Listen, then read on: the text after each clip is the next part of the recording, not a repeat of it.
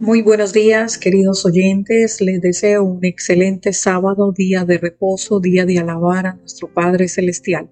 El devocional para hoy, 2 de diciembre, lleva como título El trabajo en equipo. Y su cariño por vosotros es aún más abundante cuando se acuerdan de la obediencia de todos vosotros, de cómo lo recibisteis con temor y temblor. Segunda de Corintios 7:15.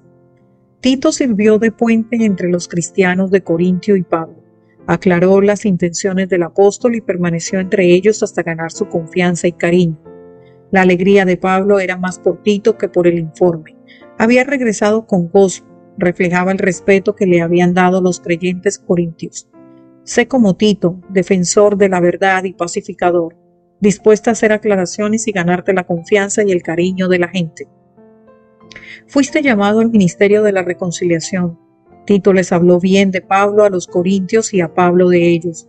No participó de chismes ni castigó a quienes cometían faltas, sino que ministró a los nuevos creyentes.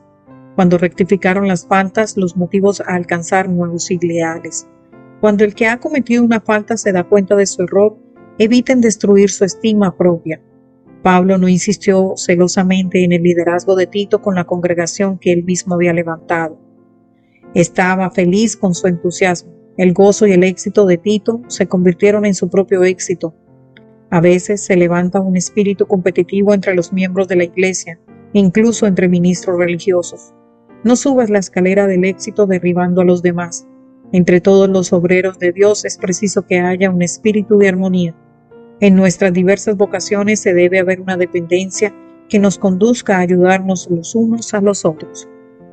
Pablo, como buen trabajador en equipo, les aseguró a los corintios el afecto de Tito por ellos. Algunos obreros trabajan con toda la fuerza que Dios les dio, pero no han aprendido todavía a que no deben trabajar solos.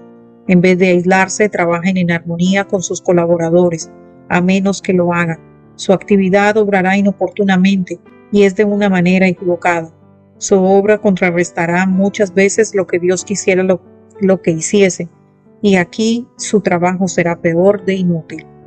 También los felicitó por la forma respetuosa en que se recibieron a su colaborador, con temor y temblor.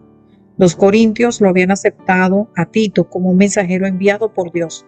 Le había demostrado su ferviente anhelo por complacerlo y sentían el santo temor de que por una u otra razón no llegaran a la altura que esperaba de ellos. La tristeza es que según Dios derriba el orgullo humano. Amoroso Padre, bendito y alabado sea tu nombre. Hoy venimos delante de ti a reverenciarte, a darte las gracias por este nuevo día, porque nos permites abrir los ojos, Señor.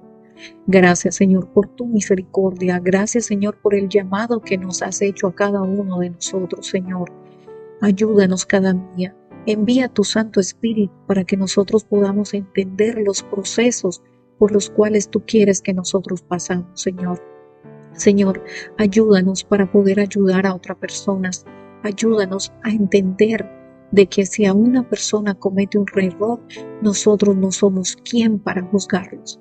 Ayúdanos a poder crear la coinonía entre los hermanos de nuestras propias iglesias, incluso entre nuestras áreas de trabajo, Señor. Señor, tú eres nuestro alfa, nuestro omega, nuestro principio y nuestro fin, Señor. Tú nos das todo cuando tú entiendes que nosotros debemos recibirlo. Gracias por tus misericordias, aún así, sin merecerlas. Ayúdanos cada día, porque cada día trae sus afanes, dice tu palabra. No nos debemos preocupar por el mañana porque tú tienes el control de cada una de las cosas que ha de acontecer en nuestra vida. En el nombre de Jesús, amén.